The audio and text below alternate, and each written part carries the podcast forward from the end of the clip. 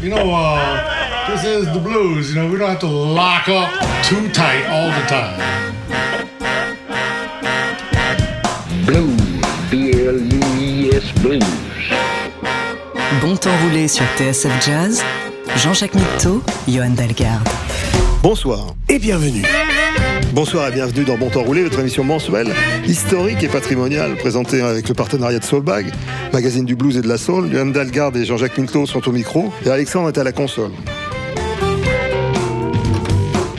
En musique, comme dans les autres domaines culturels, chaque style, chaque époque, chaque école est incarné par un artiste particulièrement représentatif. La Nouvelle-Orléans ne manque pas de héros autochtones pour proclamer son originalité musicale, de Louis Armstrong à Trombone Shorty, de la famille Marsalis à Dr. John. Mais deux siècles après la fameuse bataille de la Nouvelle-Orléans, voici qu'un Anglais postule au titre. C'est vrai qu'il est puissamment armé d'une musicalité sans faille et d'une culture infinie des multiples idiomes locaux. Bienvenue à John Cleary cette semaine dans Bon Temps Roulé.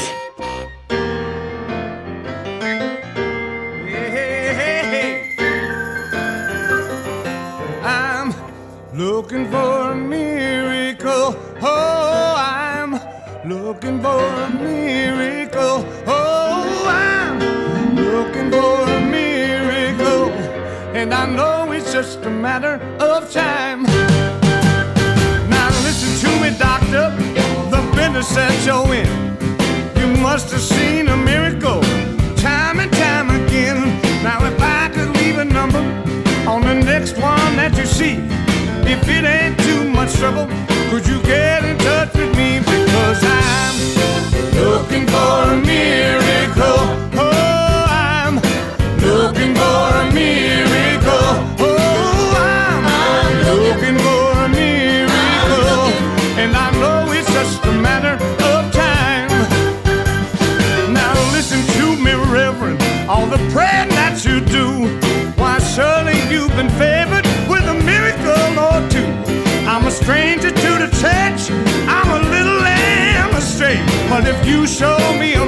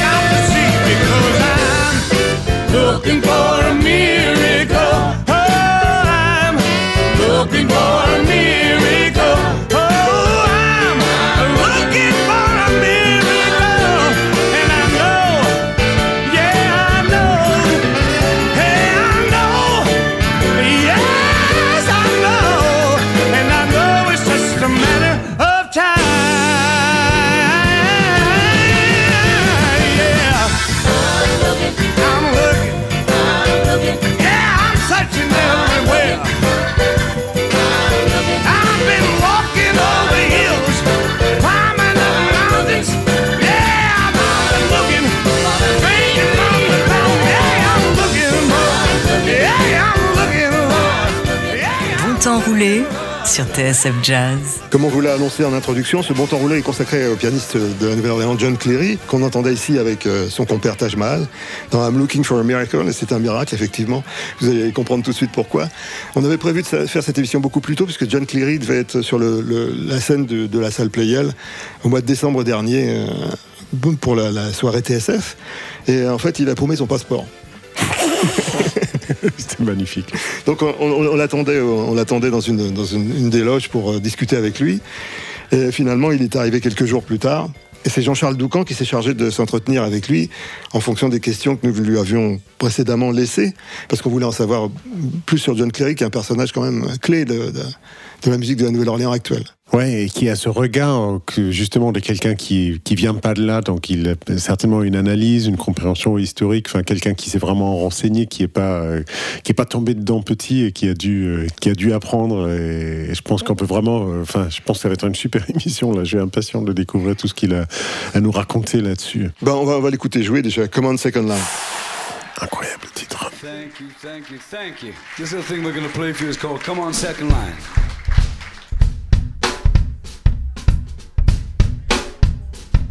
Ready. Well,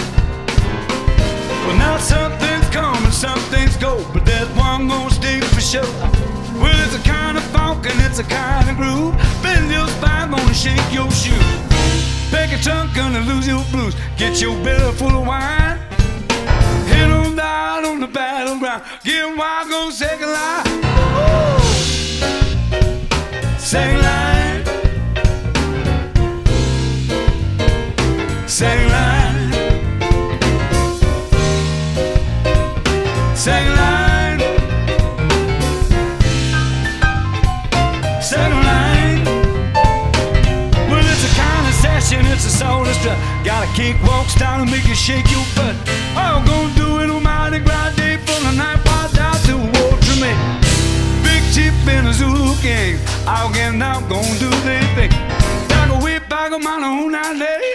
Have my fun out of holiday. Come on, second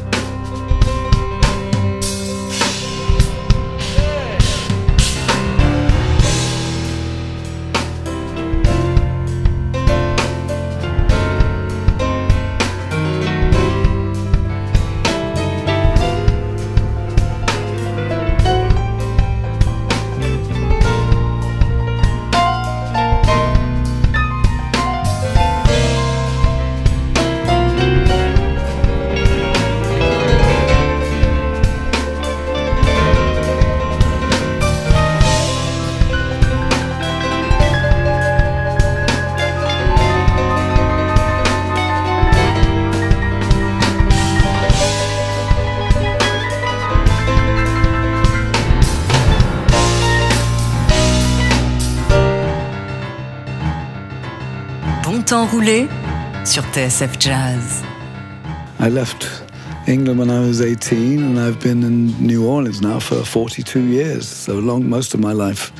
It's a, it's a really lovely city. I mean, a good thing about New Orleans is when you've lived there for a long time, then it's like an onion. You can peel the layers off and get deeper and deeper and deeper into the soul of the city. Because New Orleans does present an immediately attractive face to, to first time visitors. You have the French Quarter, you have Mardi Gras Jazz Festival, uh, Gumbo Festival, Crawfish. I mean, all these different po' boy festivals, all these different things. So you could come to New Orleans for two days and go, wow, what a great place. You know, everything's right there.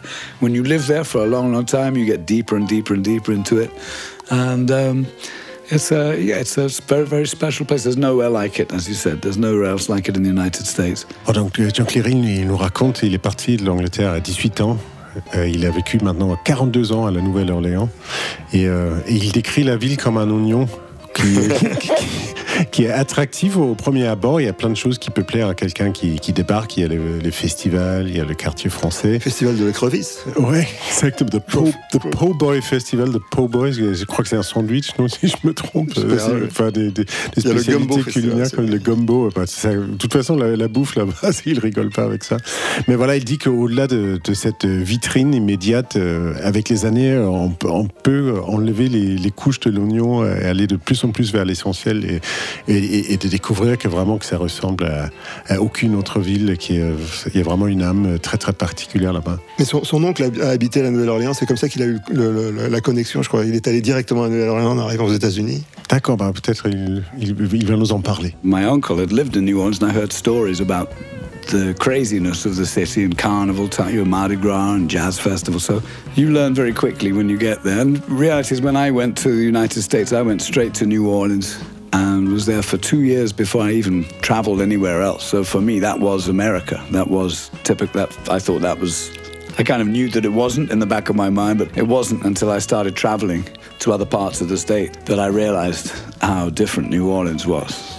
Today we think of New Orleans as being the deep south, the far south, but until the early 1800s, New Orleans was actually the far north. And it was the farthest north part of the Creole world, the French and Spanish and African Creole world, which includes uh, Haiti, or Saint Domingue as it used to be called, and Cuba. And New Orleans has more in common historically and culturally with Cuba, with, with Cuba and Haiti and the Caribbean than it does with its closest cities like Houston or Atlanta or Miami even now.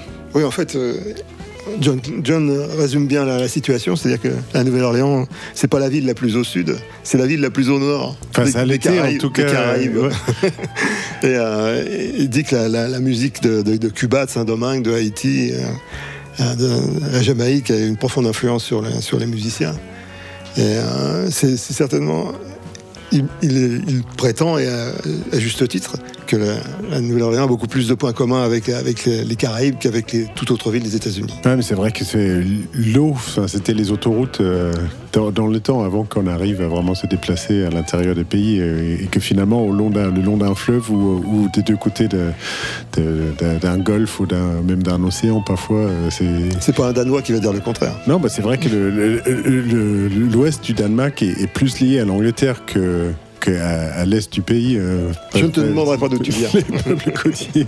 En tout cas, c'est intéressant. Et il raconte que pendant deux ans, il pensait que, en fait, euh, il- même s'il savait euh, au, fond de lui que c'était pas le cas, mais, il pensait que les États-Unis euh, étaient comme, euh, comme la Nouvelle-Orléans. Euh, parce qu'il il est arrivé directement là-bas, il a, il, y- a vécu pendant deux ans avant de bouger où que ce soit. Et voilà, il est, il, il sait vraiment ce qu'il raconte avec cette histoire d'oignon d'aller vraiment au, cœur de la singularité de cette ville.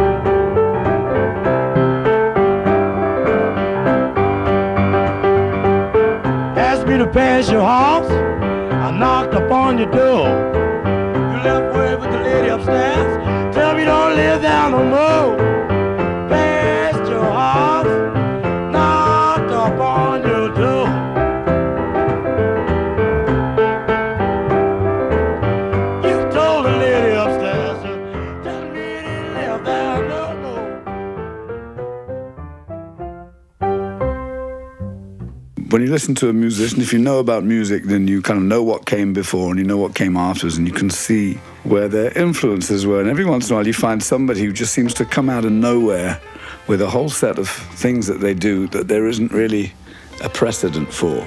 He was very eccentric and really just did something different. That's quite a, an accomplishment in music, to not to, just to do something good, but to do something that someone hasn't really done before. And you can tell the musicians on that record they're trying to figure out what to play. I mean, it's really here at the beginning. You hear the drummers actually accenting the three, which really works. But that kind of hardly anybody ever does that. But that obviously, and the bass player's trying to figure out what to play. He he's just fumbling trying to figure out how to play something that goes with Professor Longhair's left hand, uh, where he feels the five and the four changes. So you can tell the rhythm section was going, what on earth is this guy doing? They're trying to keep up with him. I don't know who that who the bass player and drummer are. Yeah, I really loved his stuff. First time I heard Professor Longhair records was at my uncle's house when I was about 11 years old. Big Chief, go to the Mardi Gras. And I'd never heard anything like it. Most people, the first thing they really hear is his voice, which also is really unusual. I don't know quite where he got that vocal style from. But the piano, it's the funk, it's the syncopation I really, really dug. And he's a really good example of the, of the rhythms that people had always been around and had felt quite naturally in New Orleans for a long period of time when those rhythms really essentially, as I explained earlier, were Caribbean rhythms he is a great example of how you can take the four beats of a bar and put an emphasis on these odd rhythms that seem to make you it's unusual and it makes your body want to move and that's really kind of what funk is and what it's for, there's good dance music. There's dance music. Jon nous raconte à quel point euh, professeur Longhair était un innovateur qu'il a il dit que souvent un musicien, même s'il est excellent, même si c'est un virtuose, euh, on peut comprendre quelles sont ses influences, on peut un peu euh, décortiquer le cheminement. Alors qu'il dit que quelqu'un comme professeur Langer, c'est très rare d'avoir quelqu'un qui arrive avec quelque chose qui est non seulement bien, mais aussi profondément original. Euh, c'est un, un belle analyse. Il dit que tellement c'était original qu'on entend le musicien accompagnateur sur le morceau qu'on vient d'écouter, qu'ils ont perdu le batteur et il accentue le troisième temps de manière un peu surprenante. Le bassiste, il sait pas du tout quoi jouer. Ça me fait penser à Giant Steps, ce, fameux. Quand on écoute euh, McCoy Tyner au piano, pourtant un très grand pianiste, mais avec ce système harmonique que Coltrane avait inventé pour Giant Steps, euh, il n'arrive pas à faire euh, aligner trois notes cohérentes. Euh, ça fait un peu ça. C'est des vrais changements de paradigme qui sont sur le moment tellement incompréhensibles et, ça, peut vraiment mettre les musiciens en difficulté. C'est un, un, un, témoignage intéressant.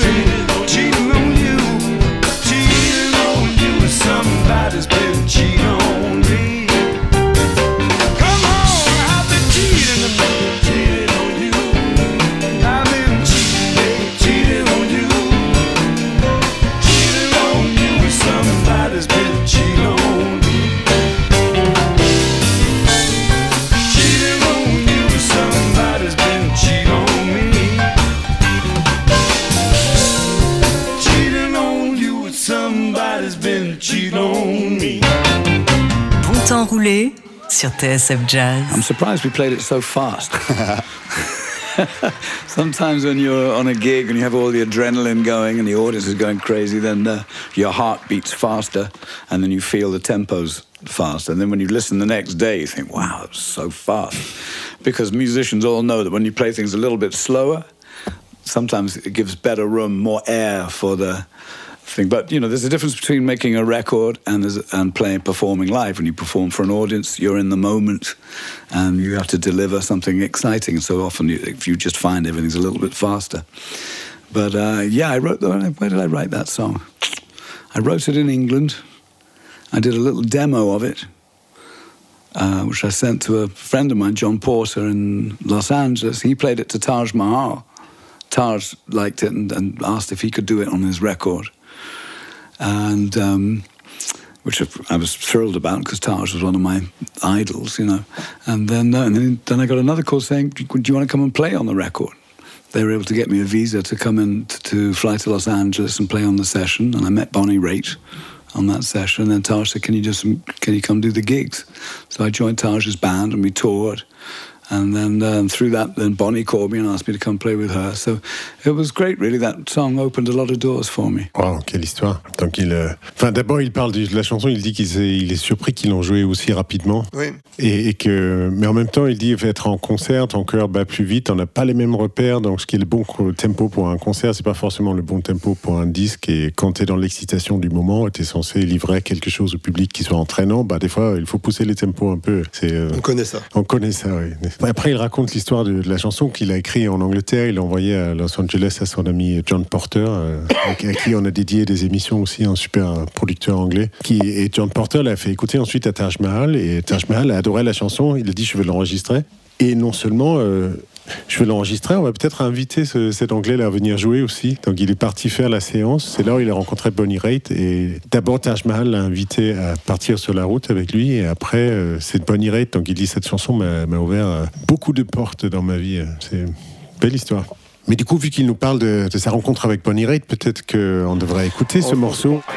Laissez donc le bon temps rouler avec Jean-Jacques Milteau et Johan Dalgarde sur TSF Jazz.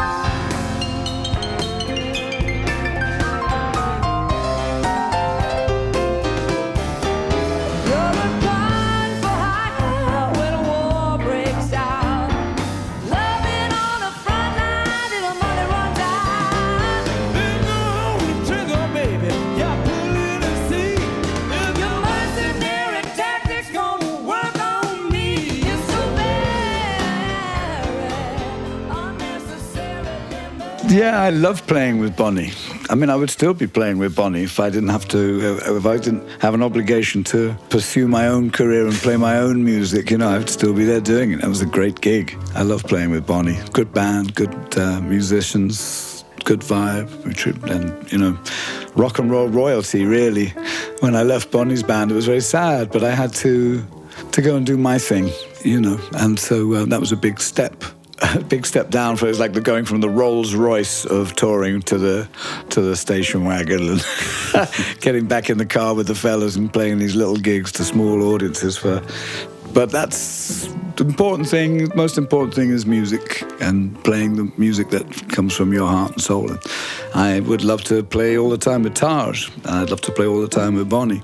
There's lots of people I would like to play all the time with but I have to do my thing now. So yeah it was a good good period in my life Apparemment, ça lui a plu de jouer avec Bonnie Raitt. Pas carrément, et c'est intéressant ce qu'il dit, parce qu'il il, il- il- il a, senti le besoin de, faire son propre projet, de vraiment euh, aller au bout de, cette volonté, de ce besoin. D'ailleurs, il y en a qui disent que enfin, être artiste, euh, il faut le faire que si tu n'as pas d'autres choix. Et, parce que là, il disait il avait un, un choix très très confortable. Tourner avec Bonnie Raitt, c'était comme tourner euh, dans un, un Rolls-Royce. Enfin, tu es vraiment t'es au top du, du niveau, au niveau, au la niveau comparaison conforts. avec la- entre la Rolls-Royce et la station wagon. Ouais, c'est ça, un break, quoi. Enfin, il dit, voilà, on a quitté le Rolls-Royce, on est retourné dans le break et joué dans des tout petits lieux. Il dit, voilà, c'était un super, euh, enfin, au niveau, au-delà du confort, il dit, voilà, les super artiste, tous les autres musiciens, enfin, c'est comme, c'est la royauté de la musique.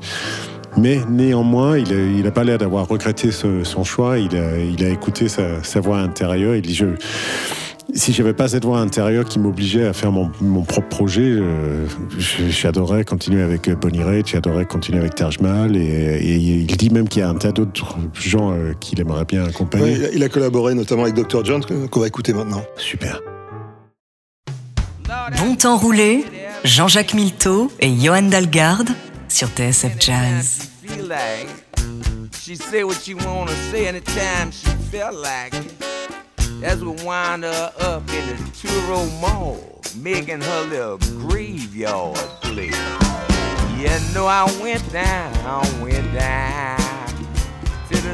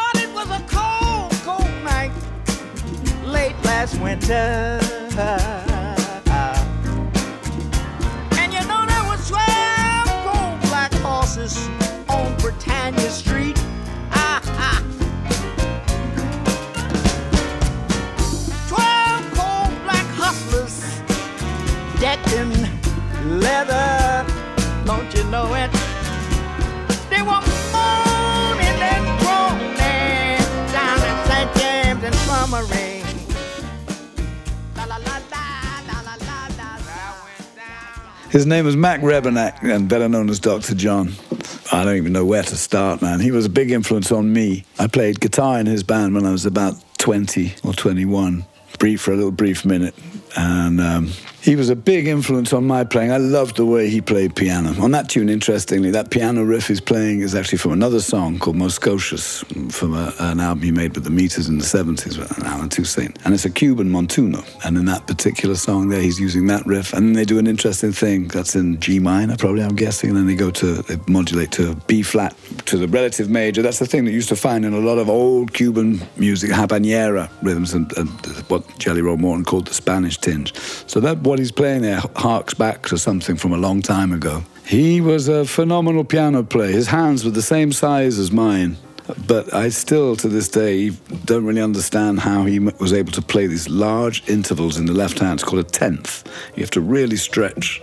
And he would, uh, like I say, my, his hands would. I put it, I, we put our hands together one time just to see. And I would used to. I used to play and look over his shoulder to try and figure out how he was doing it.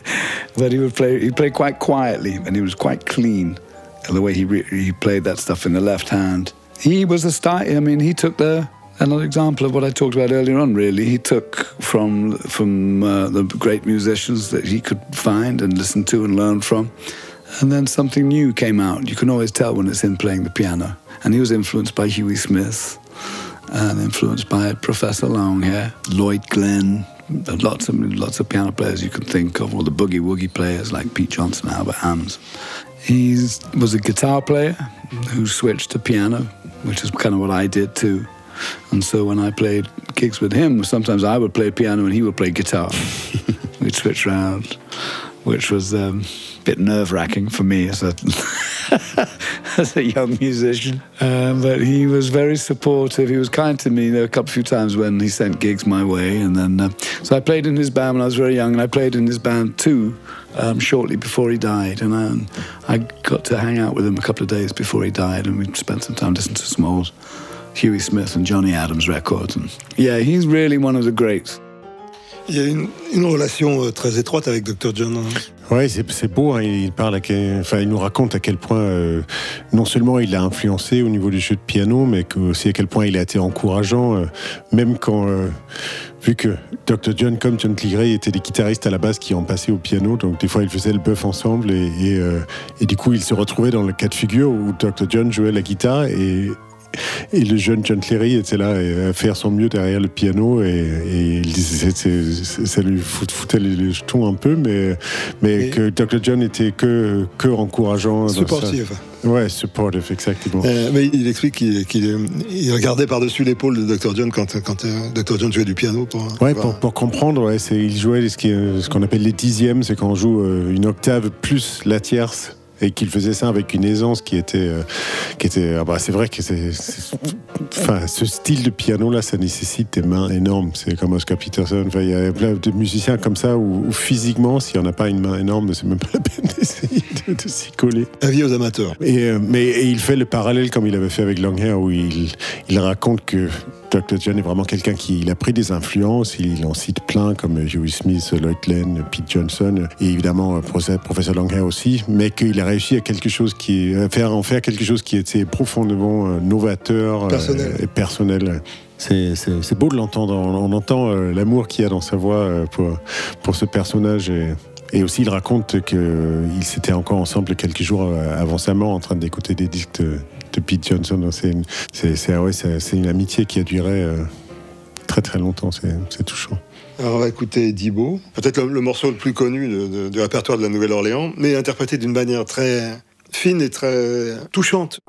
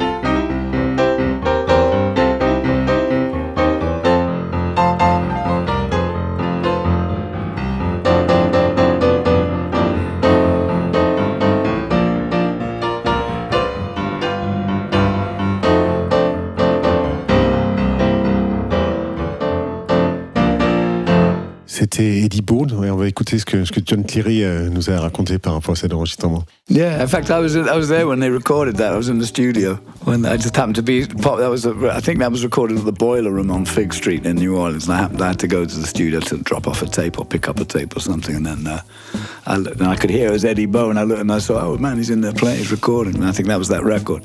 Yeah, he was a nice guy. I liked Eddie Bo. His real, you know, his, he made some really great funk records. The Meters weren't the only band that was cutting funk stuff. You listen to some of his records, like Hook and Sling, with uh, James Black and Walter Washington on guitar. Uh, that was real funky. I mean, all that stuff was funky. But didn't really see, you didn't, you very rarely ever saw Eddie Bo just playing solo piano. He usually was with a band. But uh, some of his early records, man, he sounds just like Ray Charles. He made a lot of records and he started young, you know, Eddie Bo. And his from like a lot of these musicians in New Orleans, he's from a musical family. His real name is Bocage, Edwin Bocage. And Peter Bocage was a famous Dixieland musician who I guess was his uncle or great uncle or grandfather or something, I'm not sure. Um, sadly, he died shortly after Katrina. We had a terrible hurricane in New Orleans, which um, devastated not just the physical structure of the, of the city, but the, the social glue and wrecked the lives of many, many people. And some of the older musicians uh, were, were less able to cope with it, really. And, you know, there were statistics about how many people were killed by the storm. We all know living there how many people died after the storm just from stress related problems. I don't know what it was. I think Eddie Bo had a heart attack, I believe. But we lost Eddie Bo, we lost Snooks Eaglin. Quite a lot of musicians, old musicians, died in the in the years after Katrina, and that was very very sad because uh, Eddie Bo was a um, great performer and uh, very always very cheerful. I liked him. He was he was good. He was really good. Yeah, I miss him too.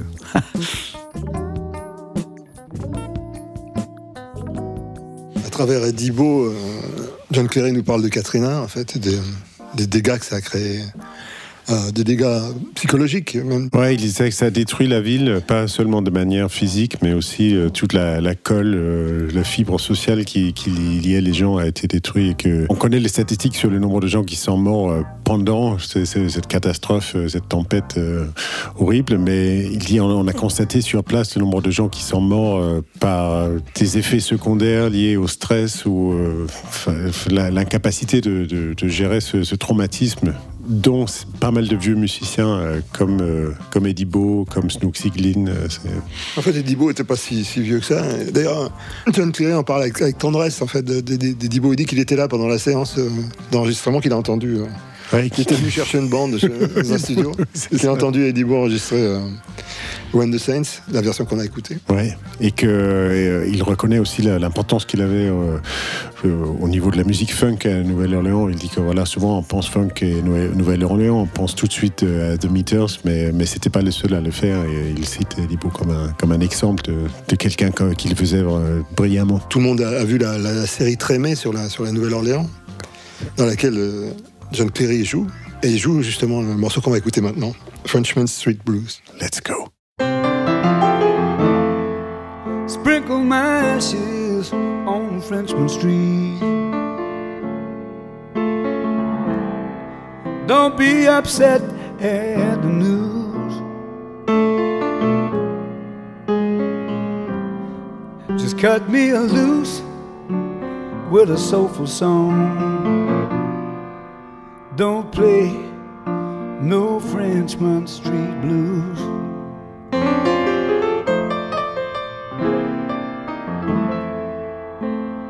Hits me a ride on a river breeze to Elysian fields so green.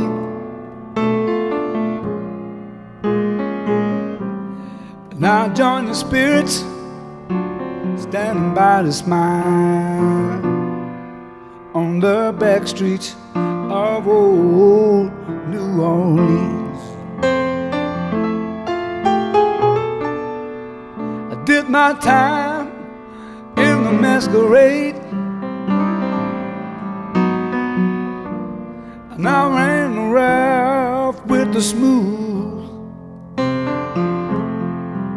Now I'm gonna paint me a canvas of peace of mind and let go of my Frenchman Street blues.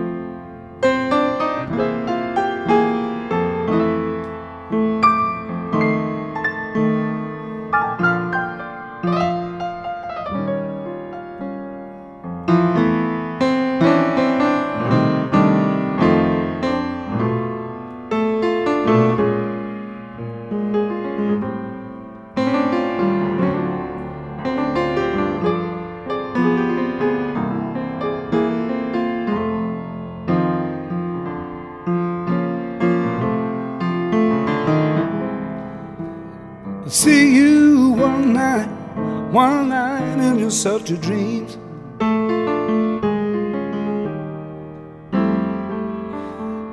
You can drink me a toast as you snooze. I closed out my tab in a happy hour. Let go of my Frenchman Street blues. No, don't play.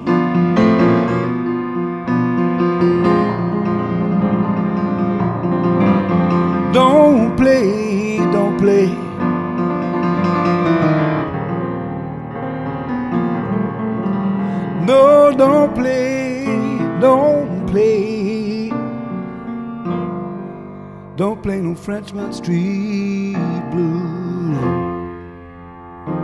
Mm, mm.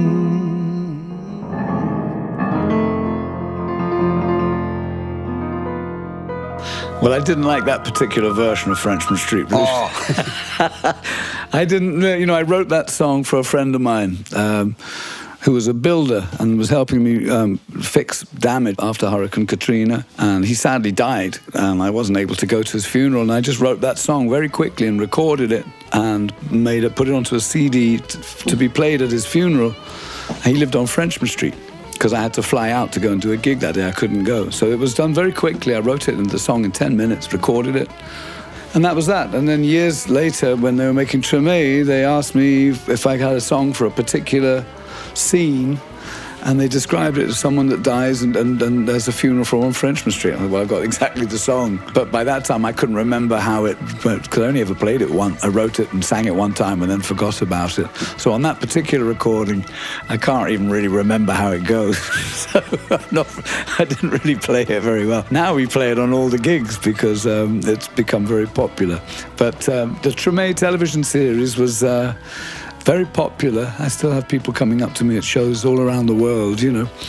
I think it was good, and I think it um, uh, gave a lot of local musicians some employment and the chance to get on the television. And um, my only regret was that uh, that they hadn't been able to make that television series ten years before because they missed, you know, all the all that like Eddie Bo and, and we just talked about a lot of musicians from that rock and roll R&B era passed away. And um, they were never really filmed or captured. And if they had made something like Treme 10 years earlier then you would have had Earl King you would have had you know Johnny Adams some of the really really really great Snooksy Eaglin, some of the really great uh, Chuck Carbo, some the amazing musicians from New Orleans. But um, yeah, for New Orleanians, it was weird watching Treme. I found I found it quite uncomfortable because it was our lives being acted for an international audience. And they were, and they got a lot of it very right. It was very close. It was a bit uncomfortable, really. it was a bit strange, you know seeing people I, that I actually knew being acted by actors. That was that, it was like looking through a strange looking a strange mirror at a different version of the world that you knew.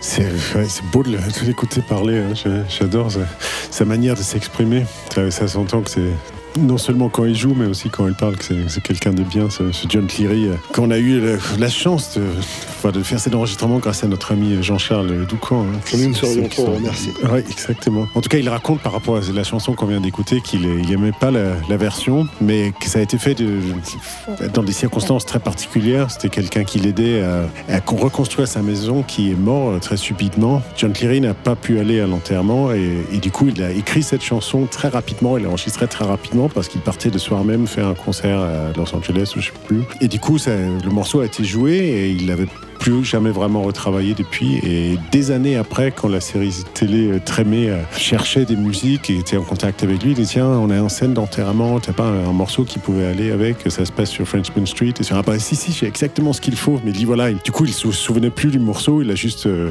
il, il avait que cet enregistrement-là. Et euh, il dit Voilà, ouais, maintenant, on le joue beaucoup mieux parce qu'on le joue tous les soirs et que ça a été. euh, le morceau a eu du succès. Mais il dit Voilà, c'était. Pourtant, l'enregistrement est magnifique. hein. Enfin, je sais pas. Des Je des fois, c'est trop personnel, mais, mais il raconte ça par rapport à la série aussi, que c'est presque dérangeant de le regarder, non pas parce que c'est pas bien fait, mais justement parce que c'est tellement bien fait, c'est tellement authentique cette série Trémé, que c'est comme regarder sa propre vie à travers un miroir étrange. Il dit, je, je vois des, des gens que je connais, mais joués par des acteurs, mais ils le font tellement bien que c'est très intime.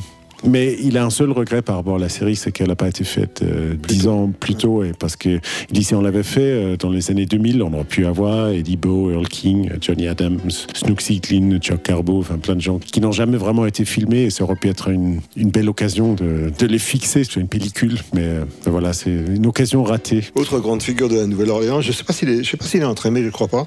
Alan Toussaint? Si, si, euh, il y est, on le voit travailler sur l'album avec, euh, avec Elvis Costello. Il y a Ah quelques oui, euh, t'as raison. Ben, je crois qu'ils font, ils font, ils font une version de ce morceau qu'on va écouter en Your Way Down. génial.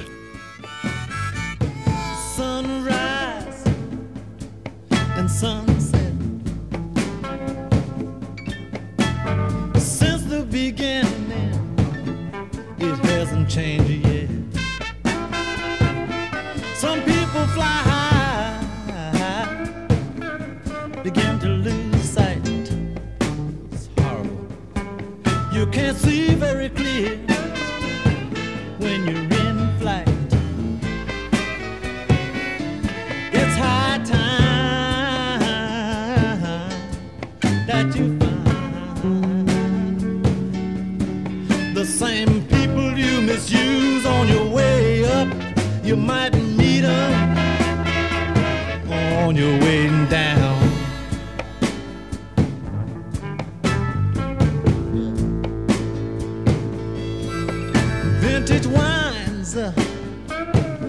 from the year 62. It's your thing now, it's your thing.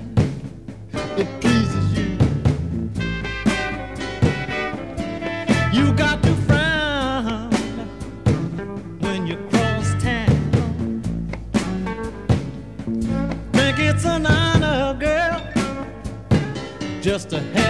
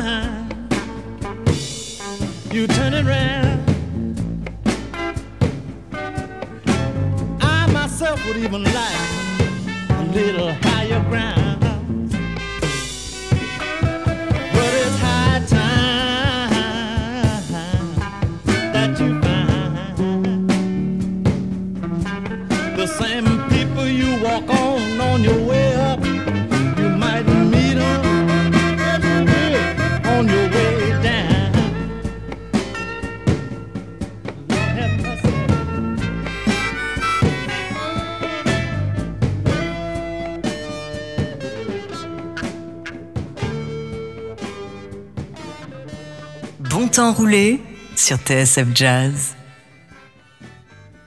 Un des classiques d'Alain Toussaint, On Your Way Down.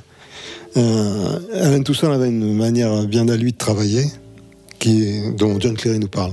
Interestingly, Alan Toussaint, when he produced records, he's, when he wrote, when he made a record, he knew he had decided and thought about it, and he knew what he wanted the drums to play, exactly what the drums should do, exactly what the bass should do. All the parts were in his head, or, and he would write them on paper. But quite a lot of the, the really good, the most fiery musicians in New Orleans were self-taught. They didn't read music. And so the challenge was to show the musicians their precise parts, and he would spend hours, sometimes a couple of days, with the musicians before the recording session, making them play the same thing over and over and over again until they learnt his parts. And so that requires a lot of discipline and a lot of humility and is very frustrating. I know as a band leader and as a sideman, it's very hard to do sometimes. But that's how Allen Toussaint got really good records. So there's the difference between the skills you need to make a record and the skills required to go in front of an audience and entertain uh, people live. Two different things.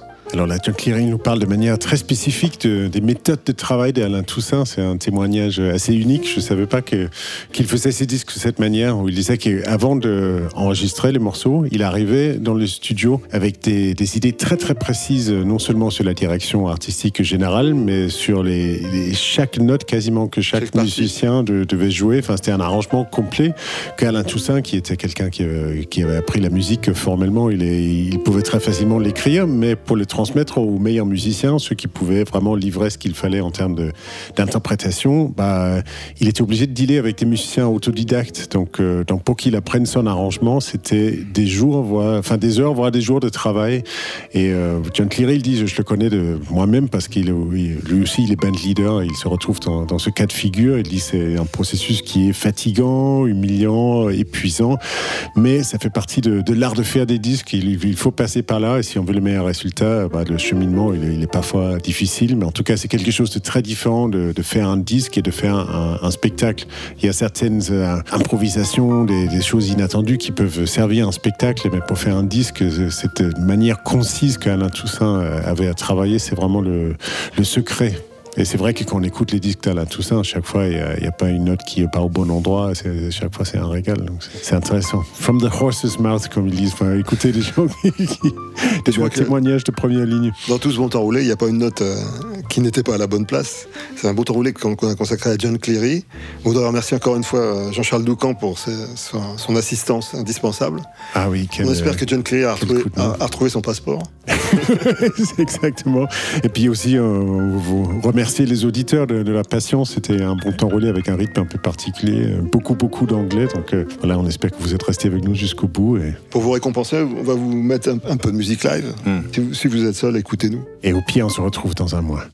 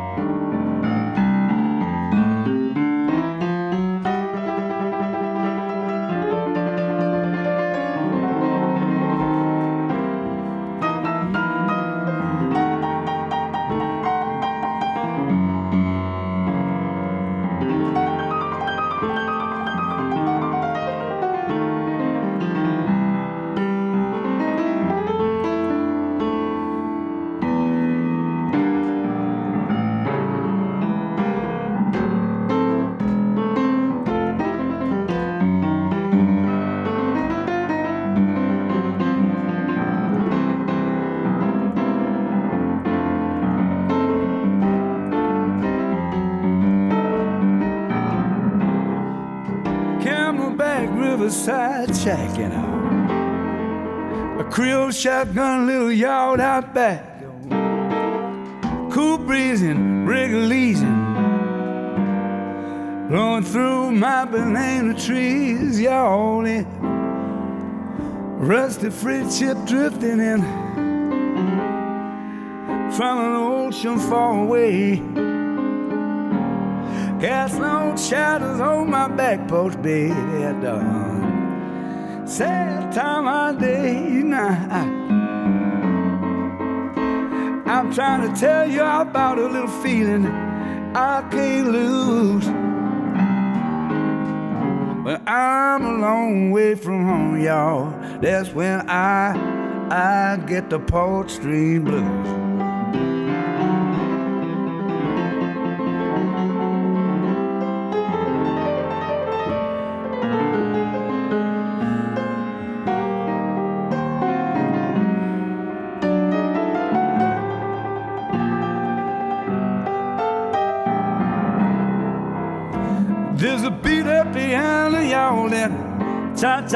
Out of tune. In the corner, there's a messed up jukebox that I took up all the room. And you can't sit down for stacks and stacks. With scratched up 45s and up. And you know that the cobwebs hang from the ceiling fan and blow smoke back in your eyes.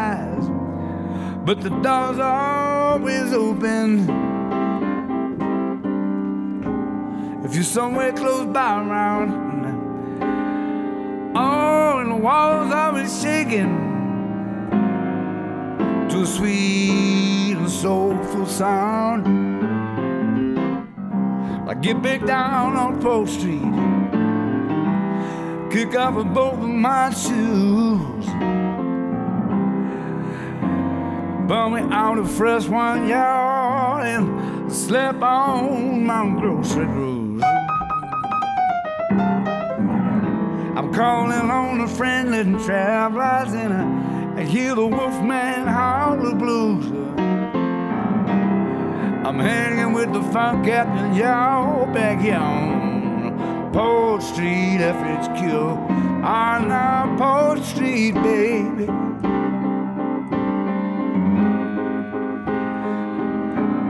That's the only place I'll find.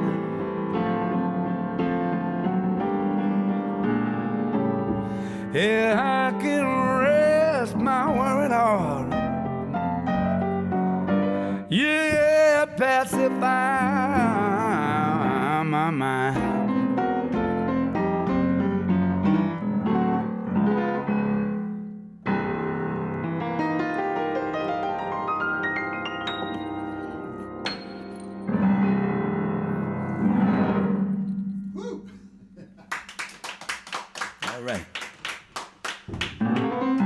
That one's called Port Street Blues, and um, I'm going to play a little mashup of uh, uh, Professor Longhair's thing on the Junkers Blues, which he called Tipitina.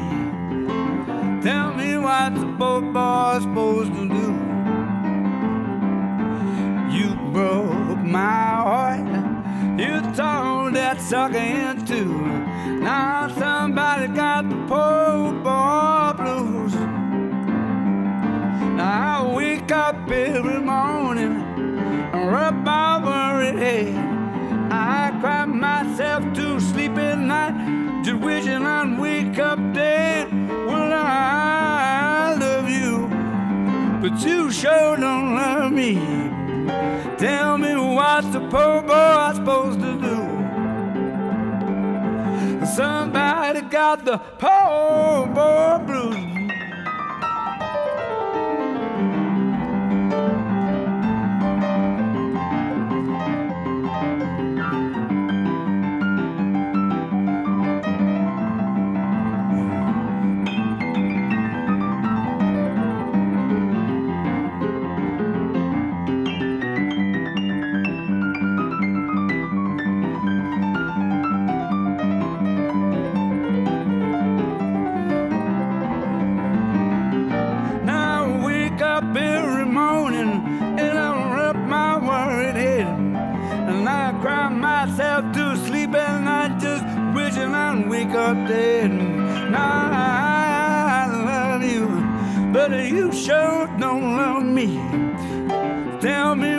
What's a poor boy supposed to do? Cause somebody got a poor